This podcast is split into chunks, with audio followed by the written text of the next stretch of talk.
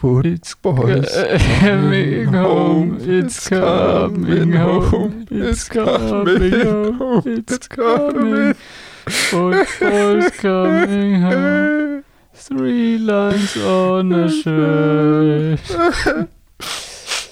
Jonas, ich glaube, das müssen wir rausschneiden.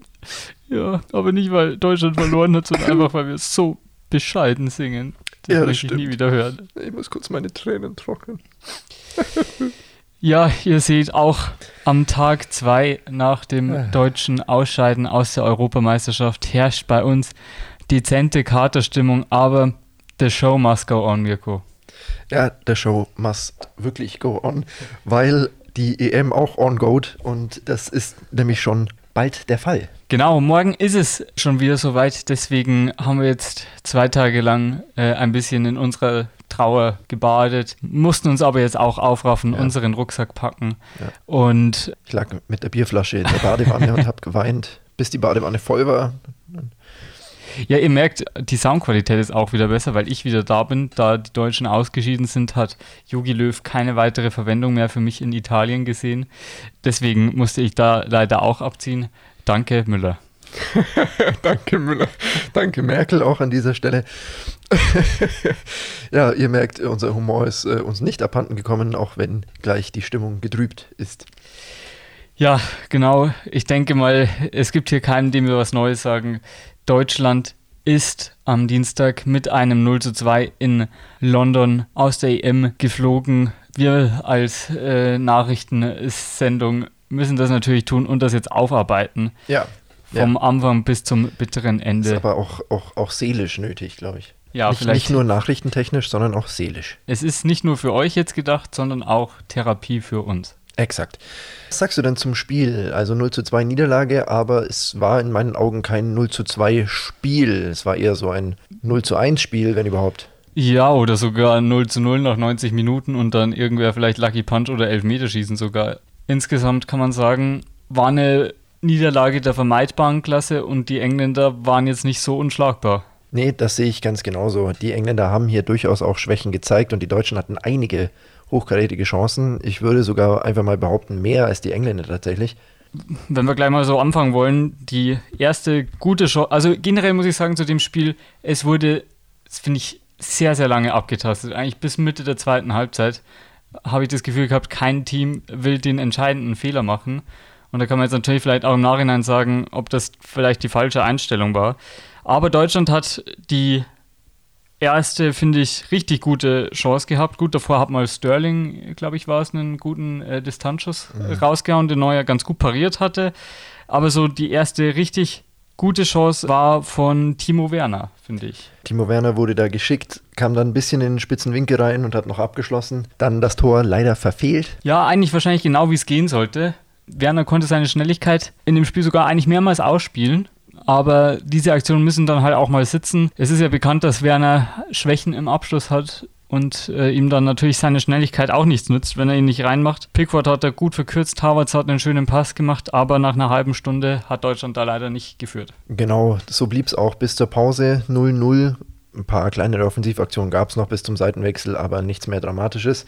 Du hast es gesagt, da wurde sehr viel abgetastet und sehr viel abgewartet. Keiner wollte so richtig den ersten Fehler machen, hatte ich den Eindruck. Ja, ich finde generell, die Deutschen sind ganz gut ins Spiel gekommen. Die ersten zehn Minuten waren die Deutschen auf jeden Fall die spieldominantere Mannschaft. Dann quasi der Engländer, wo Sterling mal die Chance hatte, dann nach einer Ecke nochmal Kopfball Maguire, war aber zu zentral und dann eben diese Werner-Chance. Ansonsten weitgehend nichts und die Deutschen sind auch wieder besser aus der Halbzeitpause gekommen. Genau, da war dann erstmal ein bisschen Betrieb in der Hälfte der Engländer, aber wieder nichts Zählbares für die deutsche Mannschaft, die sich im Torabschluss weiter eher schwach gezeigt hat. Direkt am Anfang der zweiten Hälfte gab es, glaube ich, einen ziemlich gefährlichen Abschluss von Havertz. Genau, es war ein wirklich guter Volley, technisch gut genommen und auch eine richtig klasse Parade von Pickford, muss man sagen. Wie er da noch, äh, sieht den Ball spät, den Arm hochreißt, hätte gut und gern auch die Führung sein können, wäre ein Traumtor gewesen. Pickford, der einzige Torhüter im Turnier, der noch ohne Gegentreffer ist. Äh, Respekt an dieser Stelle, hätte ich jetzt so nicht erwartet. Ja, äh, da hat er wieder einmal gut reagiert und die Engländer hier vor einem Rückstand bewahrt. Ich muss sagen, ich habe alles gegeben an der Theke und isotonisches Weizenbier gesoffen, aber die deutsche Mannschaft hat nicht mithalten können mit meinem, mit, meiner, äh,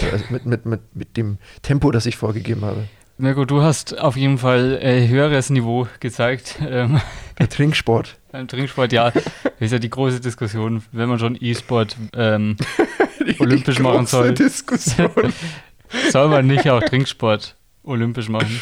Ja. Mirko, unser Kandidat für 2024. Ja, ja, äh, definitiv. Ich, ich, ich melde mich freiwillig. Ich, ich, ich saufe die Deutschen zum EM-Titel, ich schwöre. Ja, bisschen Zielwasser hätte nicht geschadet und Ja. nach dieser eigentlich 70 Minuten dauernden Abtastphase mit einigen wenigen Chancen sind dann auch mal die Engländer in die zweite Halbzeit aufgewacht, muss man schon sagen, und haben gleich mal ihre erste Chance genutzt. Ja, die erste, beziehungsweise wenn man den Distanzschuss von Sterling noch mitzählt, die zweite Chance war dann direkt drin. Wieder war Sterling. Haben sie die Deutschen ein bisschen auf dem falschen Fuß erwischt, eine, eine Art Mini-Konter. Der Ball läuft in die Mitte, Sterling relativ frei und schon steht es 1-0. Ja, genau, Kane hat da aufgelegt und ein bisschen unglücklich, weil ich glaube, der Kimmich grätscht rein, der Ball geht äh, zwischen den Hosenträgern, Rüdiger grätscht zu weit und hinten kommt Sterling dran. Ja, auch der Ballverlust vorher natürlich. Ja. Äh, äh, Maximal blöd. da, wurden, da wurden einige falsche Entscheidungen getroffen und an dieser Stelle muss ich sagen, da hatten die deutsche Mannschaft und ich schon wieder einiges gemeinsam. Bei mir war es aber aufgrund des Alkoholpegels. Ja. Und vor allem Müller hätte dann gut und gerne von dir einen Schluck Zielwasser hätte abhaben dürfen, denn Ja, in der 81. Minute, da haben wir, glaube ich, alle schon den Torschrei auf den Lippen gehabt. Ja, ich, ich habe schon innerlich mich gefreut und mir überlegt, was ich dir jetzt schreibe, weil Müller ja mein Tipp war für, für einen Torschützen. So, wie drücke ich es ihm jetzt rein? Ich habe davor ich, ich hatte das Handy schon in der Hand, ja, und, und dann schießt er am Tor vorbei. Ich, ich habe dir davor gesagt, wenn Müller trifft, soll es mich freuen, weil es dann gut für Deutschland ist. Aber ich sag mal, in neun von zehn Fällen macht er den. Wird er nach einem unfreiwilligen Rückpass geschickt von, ich glaube, Havertz. Havertz, schickt ihn da schön in den Lauf. Müller läuft auf Pickford zu. Der kommt ihm schon zum 16er entgegen. Trotzdem Riesengelegenheit. Müller zieht aus, ja, ungefähr 20 Metern ab. Um Haaresbreite. Um Haaresbreite. Linken Pfosten. Es hat auch in der ersten Aufnahme vom TV-Kamerawinkel schon so ausgesehen, als wäre er drin, Ja. als würde er genau ins linke Eck passen. Hab, glaube ich, selten so einen, so einen enttäuschenden Ball dann gesehen. Ja, das wäre sie gewesen und ich glaube, jedem war bewusst in diesem Moment, so eine krasse Chance wird sich in diesem Spiel nicht mehr äh, so geben. Genau, und es kam noch schlimmer, denn wenig später haben die Engländer sogar noch nachgelegt, dass 2 zu 0 durch Harry Kane wieder eine Art Konter und wieder unglücklich Ginter in der Mitte.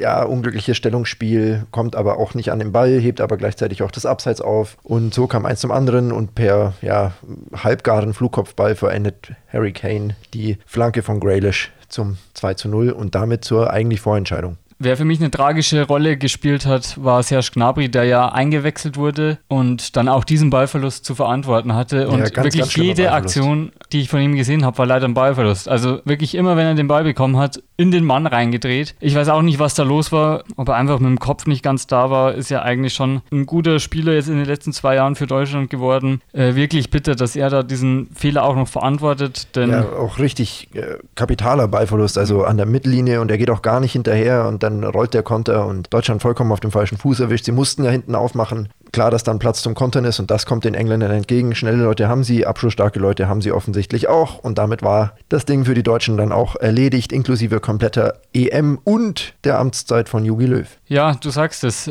Was bleibt von der Amtszeit Jogi Löws übrig? Es war das letzte Spiel einer Ära. Er hat sich wahrscheinlich auch anders vorgestellt gehabt. Kann man bestimmt mal wieder sagen, die Wechsel bisschen spät. 87. zu spät. Sané, 92. Musiala. Weiß ich auch nicht, was das dann noch soll. Und vor allem auch Emre Can für Ginter. Okay, wenn Ginter nicht mehr kann, dann schön und gut, dann bringe ich gleich einen Offensivmann. Ja. Wenn ich eh schon 2-0 hinten liege, dann brauche ich nicht mehr äh, einen Defensiven reinzuwechseln. Also das habe ich auch nicht verstanden. Southgate hat ja auch nur zweimal gewechselt. Die beiden Trainer, die ungerne wechseln. Ja, wir können ja gleich noch äh, kurz drü- drüber reden. Das Ende von Löws Ära davor will ich noch kurz drauf eingehen. War es jetzt ein wirklich verdienter Sieg der Engländer? Im Endeffekt hätte es gut und gerne auch für Deutschland ausgehen können und dann hätten wir jetzt ein ganz anderes Gespräch. Also ich denke, nach Großchancen steht es ungefähr 3-3. Ja, das ist dann einfach eine Glückssache beziehungsweise eine Abschlusssache und das hat halt bei Deutschland das ganze Turnier über nicht gestimmt, wenn du halt eigentlich in den meisten Spielen kein Tor erzielst. Ich meine, du kannst dich nicht beschweren. Vier Spiele, Klar, äh, in, in zwei davon schießt du kein Tor.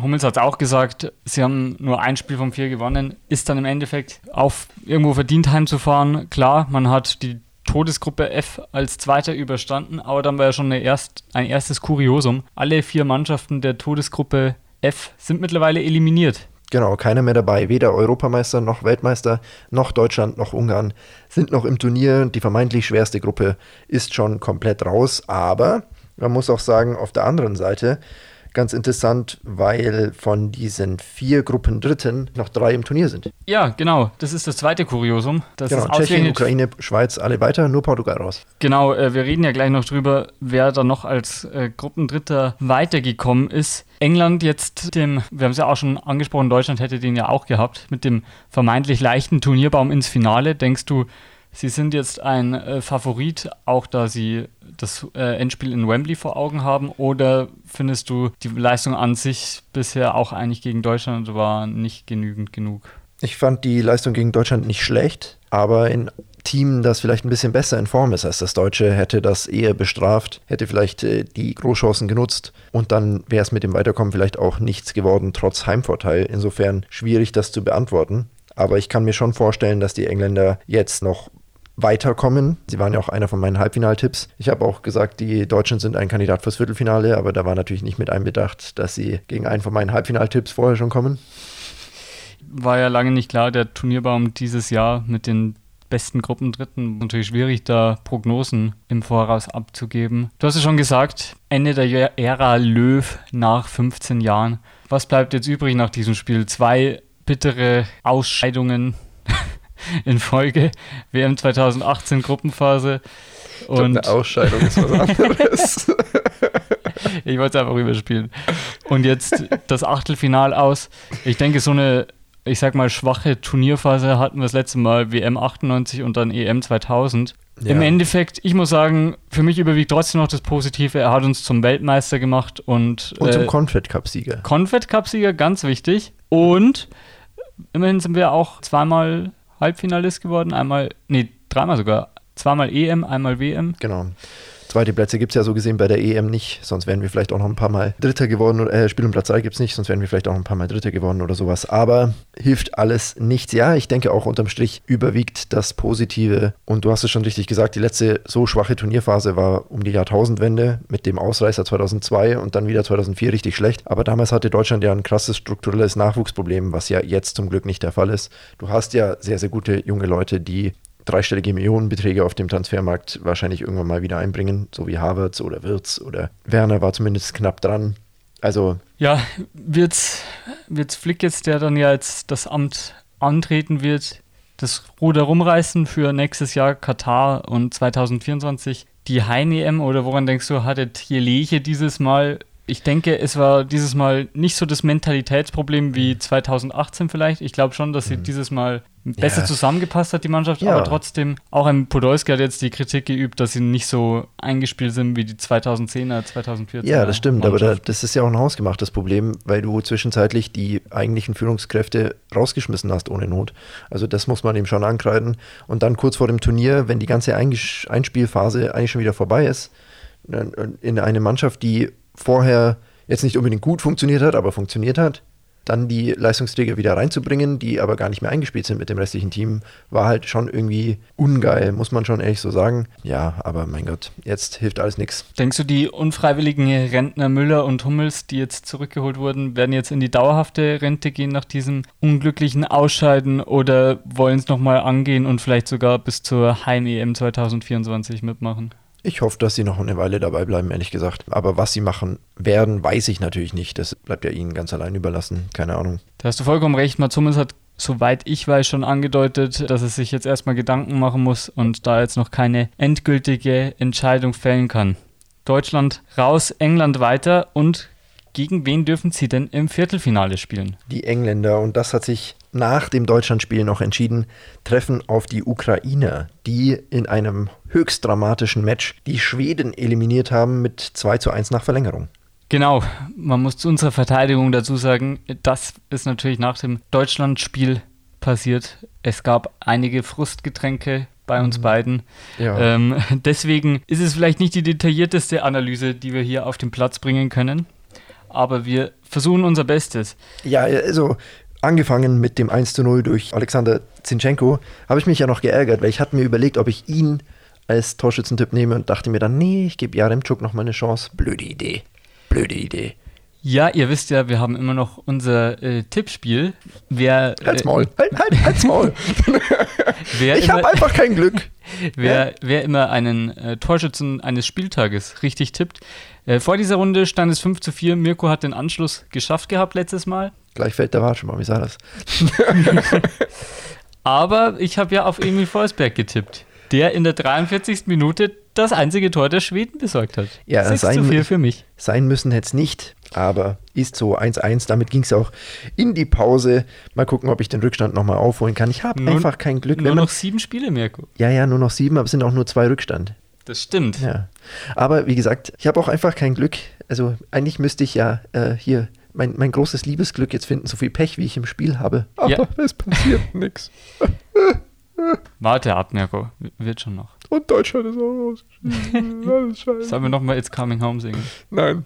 Da muss ich noch mehr weinen.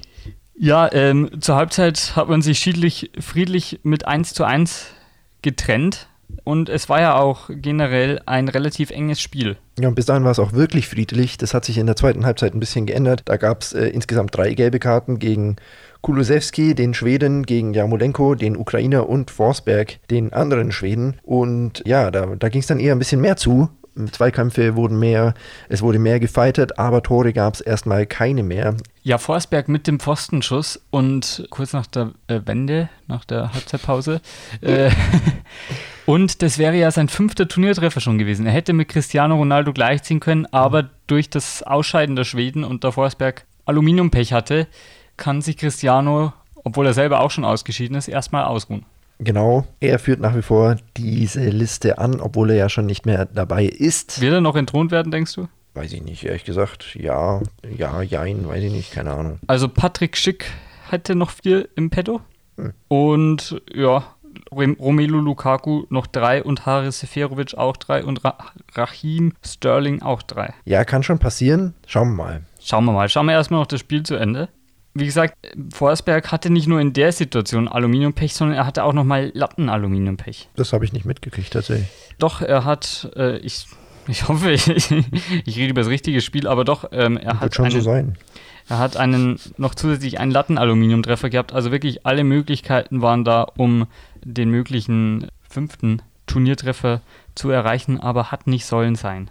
Ja, hat nicht sollen sein. Dann gab es einen großen Aufreger in der Verlängerung. Nach knapp 100 Minuten eine rote Karte. Ja, und die könnte berechtigt ja nicht sein, auch wenn Danielson aus irgendeinem Grund gedacht hat, er muss dagegen protestieren. Zuerst gab es ja auch nur gelb. Klar, aber auf den Aufnahmen der Kamera sieht man, wie er mit offener Sohle das Knie Ja, von, von Beseidin wirklich voll durchdrückt. Er konnte auch nicht weiterspielen. Also das war, kommt in die Kategorie klare rote Karte. Definitiv. Und in Unterzahl kam es, wie es kommen musste, zweite Hälfte der Nachspielzeit, äh, der Verlängerung. Und dort die erste Minute der Nachspielzeit. Artem Dovbyk. Dovbyk. Dov, Dovbuk. Äh, auf jeden Fall 2 zu 1 in den Schlusssekunden und er konnte es sich nicht verkneifen, hat sich die gelbe Karte beim Jubeln abgeholt. Ja, kann man verschmerzen, Ja, denke denk ich. ich auch. Die Schweden wollten sich nur noch äh, ins Elfmeterschießen retten. Und ja, du hast es, wenigstens kannst du dich vielleicht damit deine Tränen trocknen, Mirko, vorausgesagt, dass die Ukrainer die Schweden schlagen werden. Ich habe es ja umgekehrt gesehen. Wenigstens da hattest du recht. Im großen, ganzen Gesamtbild.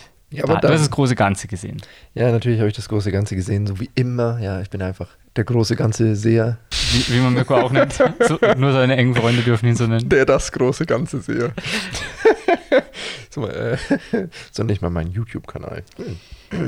ja, jedenfalls, Ukraine weiter, Schweden raus. Du dazu? Wie gesagt, ich hätte nicht damit äh, gerechnet. Ich dachte eher, die Schweden machen das. Wir haben es ja schon gesagt. Drei von vier Viertelfinalisten weiter und England trifft jetzt auf Drei die von vier Gruppen Dritten, meinst du? äh, drei von vier Gruppendritten. Sorry, genau so ist es richtig. Sind weiter. Also von den acht Mannschaften sind es drei Gruppendritte, die jetzt noch übrig sind. Ukraine trifft am Samstag um 21 Uhr auf England in Rom. Und wenn wir jetzt gleich mal auf die Spiele morgen, denn morgen beginnen ja die Viertelfinals. Vorausschauen, können wir kurz alle Duelle mal aufzählen, die da jetzt noch anstehen? Genau, morgen spielen Schweiz gegen Spanien und Belgien gegen Italien, ein absoluter Kracher. Und am Samstag das erste Spiel ist Tschechien gegen Dänemark, ehe das bei dir bereits angesprochene Ukraine-England-Match stattfindet. Ja, Belgien-Italien ist auch mal wieder ein Spiel oder das letzte Spiel dieser EM in München. Genau, und wahrscheinlich auch der Kracher des Viertelfinals. Und ähm, ja, wollen wir gleich mal darauf blicken, auch wenn es das 21 Uhr Spiel morgen ist?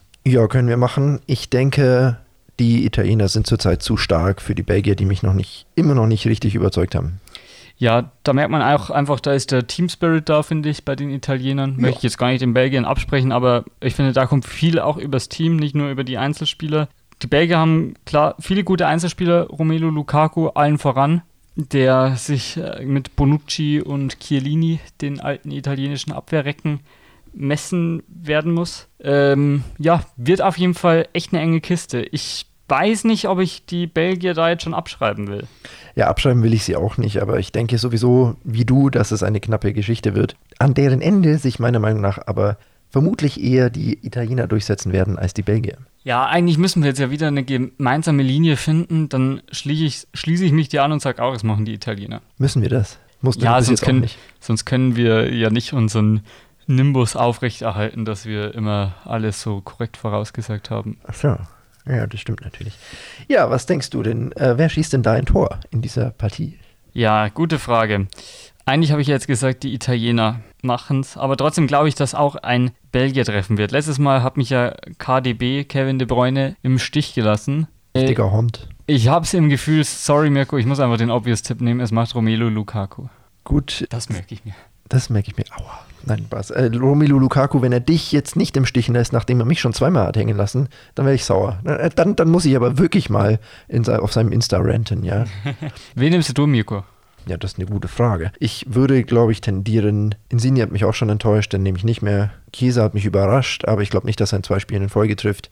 Insofern Giro Immobile. Auch ein guter Tipp. Dann haben wir morgen Stürmer gegen Stürmer-Tipp. Und wir haben uns ja eingespielt auf beide Italien. Italien wird gewinnen, denken wir. Ja, exakt. Das andere Spiel müssen wir aber auch noch kurz durchhasseln. Wir können ja kurz sagen, Italien würde dann auch auf den Gewinner des anderen Spiels morgen Abend in einem Halbfinale treffen. Spanien gegen die Schweiz, beziehungsweise Schweiz gegen Spanien. Das Ganze findet statt in St. Petersburg in der Gazprom Arena, nicht finanziert.